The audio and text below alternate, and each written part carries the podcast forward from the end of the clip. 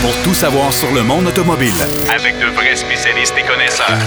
Bienvenue à Derrière le volant.net Avec Jacques DM. Je vous souhaite la bienvenue dans votre émission Derrière le volant. Cette semaine, du matériel pas mal intéressant. Entre autres, Philippe Brasseur fait un retour euh, parce que vous savez qu'on est à une semaine du Grand Prix de Trois-Rivières, qui est le deuxième gros événement sport motorisé euh, bien sûr, au Québec et au Canada euh, depuis longtemps. Alors, on va parler euh, abondamment du Grand Prix Trois-Rivières. On va parler aussi un peu de Formule 1 parce que c'est la grande pause estivale, les vacances pour tous les équipiers. pour un bout de temps. Alors, on va parler avec Philippe Brasseur du magazine Pôle Position. On va parler également dans le deuxième bloc avec Denis Duquet qui va nous entretenir sur l'histoire de, la peinture automobile. Ça, j'ai bien hâte de l'entendre. Euh, c'est vrai que les premières voitures, je me souviens, les Ford Model T, je pense qu'ils étaient toutes noires. Alors, il va nous parler de tout ça. Mais d'entrée de jeu, notre ami Pierrot Fakin, lui, est parti en vacances. Alors, on a pris Marc Bouchard à la fin de l'émission, pour on l'a ramené au début. Et il est avec nous. Salut, mon cher Marc. Salut, mon cher. Est-ce que je vais prendre ça comme une promotion? Non. Non, parce que tout le monde est égal, OK? Mais euh, écoute, euh, tu vas nous parler, entre autres, de VinFast. On va en parler après. Mais d'entrée de jeu, ton essai de la nouvelle Nissan Z, euh, on l'appelle la Z. On pourrait l'appeler la 400Z, mais c'est la Z. Oui, c'est la Z. On a retiré l'appellation numérique du nom. Euh, on sait qu'avant, il faut dire qu'en même temps, il y a une certaine logique. Hein, parce que quand on l'a appelé la 350 ou la 370, ça n'avait rien à voir avec la puissance. C'était plutôt directement avec la cylindrée du moteur. Hein. on avait un moteur 3.5 ou un moteur 3.7. Maintenant, on a un moteur V6 3 litres. Ouais. Ça n'aurait pas fait un beau nom, je te dirais. Alors, on avait préféré, pour quand on l'a présenté comme étant un prototype, on l'appelait d'ailleurs la Z Proto, c'est devenu la Z400 parce qu'elle développe 400 chevaux, tu l'auras compris. Oui. Euh, mais on a décidé finalement de retirer la portion numérique. On retrouve la Z. C'est d'ailleurs un élément que je trouve très intéressant de cette Z-là, c'est le respect que l'on a mis à préserver l'héritage de la Z. Oui. Parce que, bon, quand tu la regardes, elle a des allures très proches de la 240Z qu'on connaît, c'est de la fameuse Fair Lady, là, le début. Alors, quand on regarde les silhouettes, évidemment, on, est, on a une silhouette extrêmement design est super beau, là, il n'y a, aucun doute. Mais on retrouve des éléments de ça. On a vraiment un aspect latéral qui est presque similaire à ce qu'il y avait à l'époque. Quand on regarde les lumières arrière, on n'est pas très loin de la 300ZX. Oui, c'est vrai. On, on, a vraiment été chercher des éléments de l'héritage. Ça s'est aussi transposé à l'intérieur où on a gardé trois petits cadrans logés en haut de la planche de bord. Cadrans qui donnent la pression du turbo puis d'autres informations que je t'admets ne jamais consulter quand je conduis, mais c'est là en termes de look quand même, et pour les vrais maniaques de conduite dynamique, évidemment, ça a un intérêt certain. Oui, c'est vrai. C'est vrai. Ça, on a fait une belle job là-dessus. Je trouve ça très intéressant. Là, je vais te faire une confidence. Oui. Moi, la première fois que j'ai conduit une Z, c'était, disons, il y a quelques années. Hein, on me garder une petite gêne sur le nombre d'années. Euh, je suis arrivé à la maison pour ma première voiture de presse avec une Z qui m'avait été prêtée par un concessionnaire à l'époque. Et j'ai dit à ma femme, et eh, tu conduiras parce que moi, cette voiture-là, je la sens pas. J'ai l'impression que je vais avoir un accident avec. Je trouvais que la tenue de route était difficile à conserver, que la conduite était agressante. J'ai eu beaucoup de difficultés à me faire à cette voiture-là. Évidemment, ça s'est amenuisé avec le temps, mais quand j'ai embarqué dans la nouvelle Z, je n'ai absolument pas ressenti ça. On est dans un véhicule qui, même s'il a conservé la même plateforme que l'ancienne génération, est beaucoup plus amélioré au niveau, entre autres, des suspensions, où on a modifié la façon dont les, les arbres sont placés. Euh, on est dans quelque chose qui est beaucoup plus stable, beaucoup plus euh, assis sur la route, si je peux me passer, si je peux me passer l'expression. Et même moi qui ne suis pas un pilote de course, euh, loin de là, je te dirais, quand on a participé au lancement il y a déjà plusieurs mois, c'était au Mont-Tremblant, tu te rappelleras. Ben oui. Et il pleuvait à verse. Oui. Oui. Et j'avais eu le bonheur particulier, euh, dans, comme tout le monde d'ailleurs, de devoir suivre Valérie Limoges sur la piste. Aïe aïe. ouais. Il y a des affaires plus faciles dans la vie. Euh, bon, un, t'as pas de talent. Deux, il mouille. Trois, t'as Valérie Limoges en avant. Euh, évidemment, ça nécessite pas mal de concentration, mais j'ai toujours été en mesure de conserver le parfait contrôle et je ne me suis jamais senti menacé par la voiture comme ça avait été le cas des anciennes générations. OK. Mais euh, écoute, tu parles de Valérie Limoges, tu parles de la pluie. Moi, je peux te dire que j'ai déjà roulé dans la Supra lors du lancement. Euh, pris en sandwich avec comme, euh, comme meneur en avant Jean-François Dumoulin. OK. OK. Et en arrière de moi, j'avais Jacques Bienvenu. la journée est longue. la, journée, tu dis, écoute, j'ai fait cinq tours, ça m'a paru, ça, ça m'a paru à peu près deux semaines. Ça va oh, pas de bon sens. Écoute, ça va pas de bon sens. Et ces deux messieurs se sont bidonnés à souhait, bien sûr, parce qu'ils m'ont euh, poussé un peu à, l'erreur. Hein. Euh, écoute, j'avais tellement hâte que ça arrête. j'avais tellement hâte, ça n'a pas de bon sens. Mais, mais, mais ça, écoute, ce genre d'expérience-là, on va faire un petit aparté. Là. Ce genre d'expérience-là, quand on a à suivre des pilotes, c'est toujours exceptionnel. Rapidement, je suis sur un programme Mercedes au Portugal. On est sur une piste et on est, on conduit la voiture, puis devant nous, il y a Suzy Schmidt qui, qui, qui est là dans la SLS à l'époque. Puis elle nous indique au walkie-talkie, fais attention, numéro 2, t'as mal pris ton épex, blablabla. Et on est trois voitures et on sort de là, les trois journalistes, tous fiers de nous, comprends-tu? En soir parce qu'on a travaillé fort, mais tous contents. Et je dis, est-ce que je peux embarquer avec, avec vous, Mme Schmidt, pour les prochains tours? Bien sûr, pas de problème. J'embarque dans la voiture avec elle. Elle conduit d'une main. Elle a le walkie-talkie dans l'autre. Elle me raconte sa vie. Et elle explique aux gens comment conduire derrière en même temps sur le walkie-talkie. Oui, et puis c'est là que tu t'aperçois que tu es loin d'avoir le même talent. on appelle ça une leçon d'humilité. Oui, monsieur. Oui, monsieur. Tu ressors de là, tu dis, bon, écoute, on va oublier la Formule 1. on, va, continuer à l'écouter à, la télé. Exactement. Tout ça pour dire qu'évidemment, on n'a pas besoin de ce talent-là pour conduire la Nissan Z. Non. Qui et beaucoup plus facile, beaucoup plus agréable aussi. Euh, le, V8, le V6 biturbo, il est puissant, il est souple. Euh, moi, je l'ai, j'ai la version sport avec la boîte manuelle. Euh, c'est vraiment la boîte manuelle qui a d'ailleurs le, rev matching. Ouais. Donc, c'est-à-dire que quand tu rétrogrades, elle fait entre autres du bon, ce qu'on appelle, le, ce qu'on appelle le, le, le, talon pointe ou le, le, blip, là. C'est ça, le talon point que, que j'ai de la misère à faire dans la vraie vie, mais que la voiture fait pour moi. Je pense pour un grand pilote, je suis très content. les, suspensions, c'est peut-être le bémol. Et là, je m'explique. Pour moi, elles sont parfaites. Un peu plus molles, elles te permettent d'avoir une tenue de route intéressante, mais sur la piste, les, les, les puristes leur reprochent justement d'être un petit peu trop molles.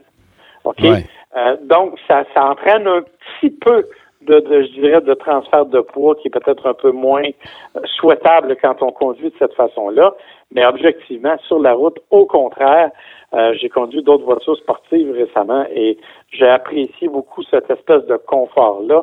Euh, apprécié aussi, parlant de confort, les sièges qui sont vrais, qui donnent un bon support.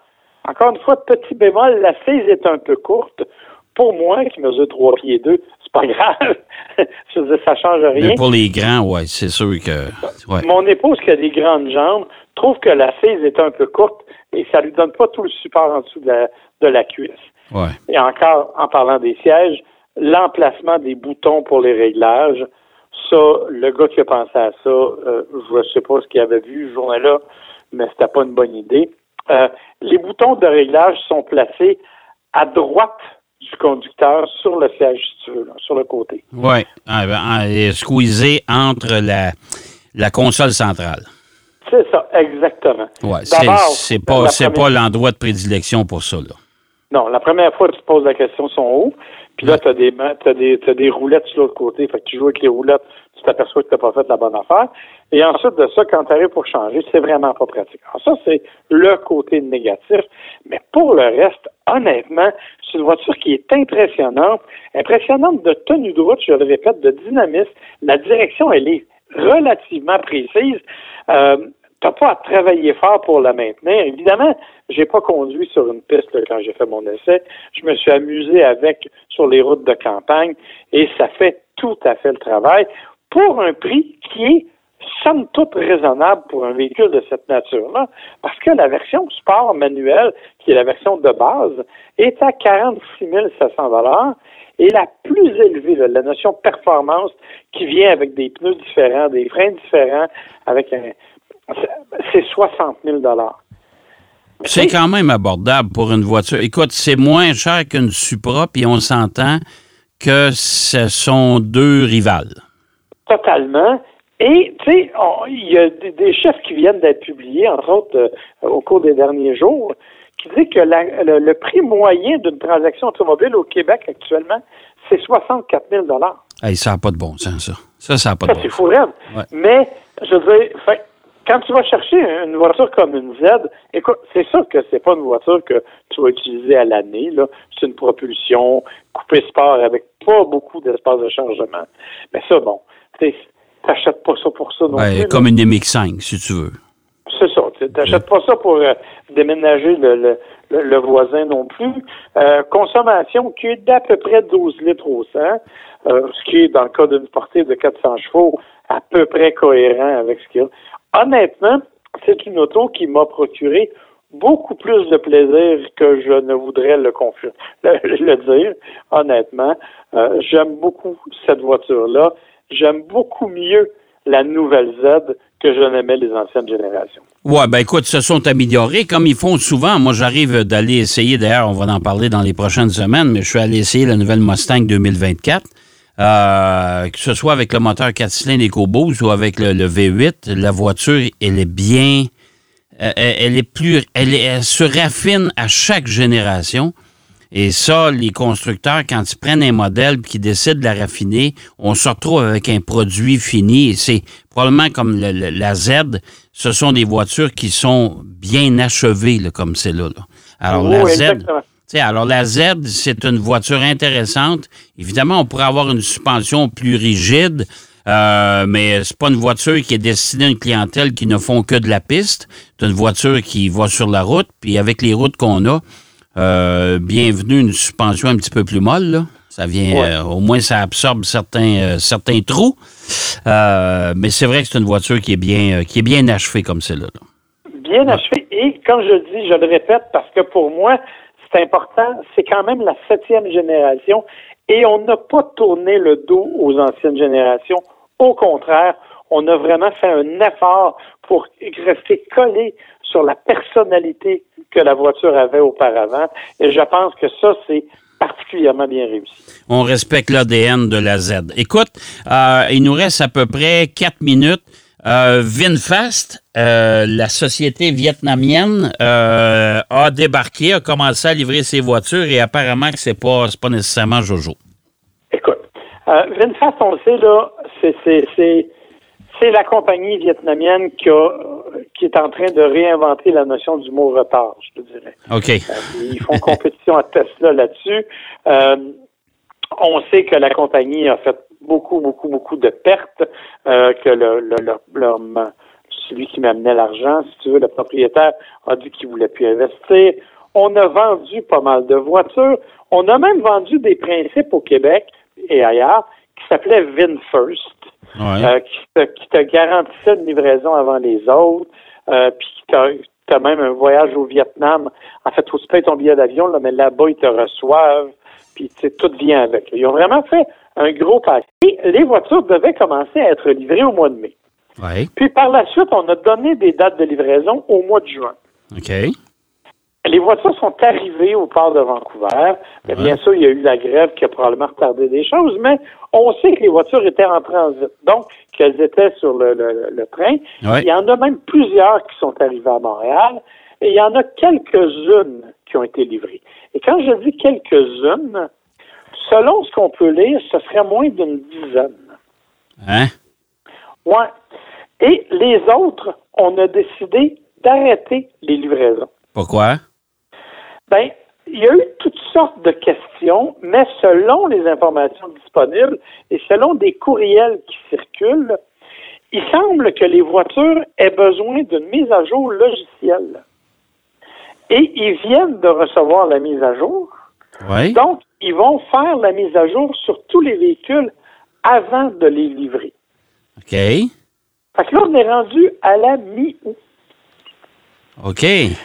Et, Et écoute, il y a, et, et là, évidemment, il y a énormément d'insatisfaction parce que les gens, écoute, ça fait deux mois là, qu'ils ont eu le, y avait la date de livraison confirmée. Là.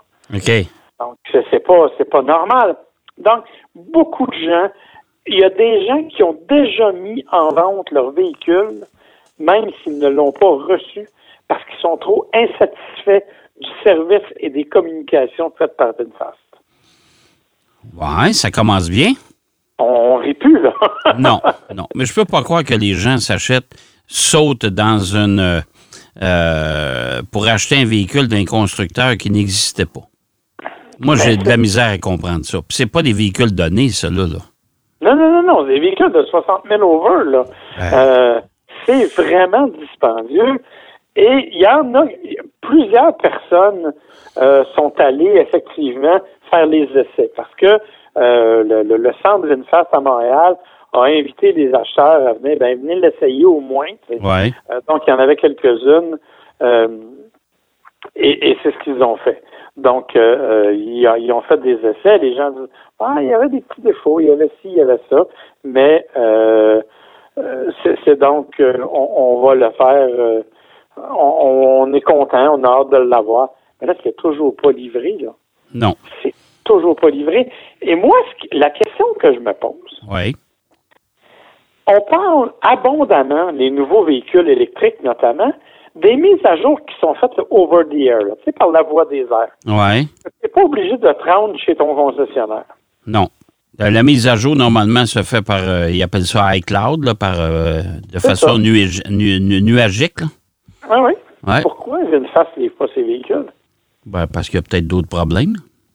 Ben, c'est ça que ça soulève comme question. Ouais. Peut-être que c'est parce que c'est trop gros finalement, là, mais euh, c'est, écoute, ça n'a pas de sens comment les gens sont insatisfaits. Il y a un groupe qui s'appelle VinFast EV au Québec, là.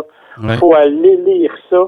Ça n'a pas de bon sens comment les gens euh, disent Bon, j'ai finalement décidé de me faire rembourser mon dépôt de réservation. Euh, L'autre dit Ça fait trois semaines que j'ai demandé mon remboursement, je ne l'ai pas encore reçu. Euh, on vend, vous- voulez-vous acheter une VinFast VinFirst? J'en ai une à vendre. J'ai pas eu mon auto encore, mais je suis prête à céder ma place. Bref, Eh boy, c'est- OK. Ouais. c'est l'enfer. C'est vraiment incroyable. Il y a une insatisfaction profonde. Alors oui, VinFast est en train, semble-t-il, de commencer des travaux pour la construction d'une usine aux États-Unis, euh, ce qui avait été promis là, déjà l'année dernière Ouais, et, ouais. et l'année d'avant. Mais euh, donc on dit que ça va être fait, mais pour le moment, il va falloir qu'ils commencent à livrer des chars parce que là, là, Ouais. on est vraiment dans un Les gens, les gens commencent à être tannés. Hey, euh, merci, mon cher Marc. On va s'en, on va s'en reparler de VinFast dans, bientôt. Je te souhaite une belle semaine, puis on se reparle, on se reparle la semaine prochaine. Bye bye. Bye bye. Marc Bouchard qui nous parlait de VinFast, vous avez vu, hein, moi, les nouvelles compagnies comme ça, je me méfie toujours un peu. Il nous parlait également de son essai de la Z. On va aller faire une pause et après ça, on parle de l'histoire de la peinture sur nos chars. Ben oui, l'histoire de la peinture automobile avec Denis Duquet. À tout de suite. Derrière le volant. De retour après la pause. Pour plus de contenu automobile, Derrière le volant.net.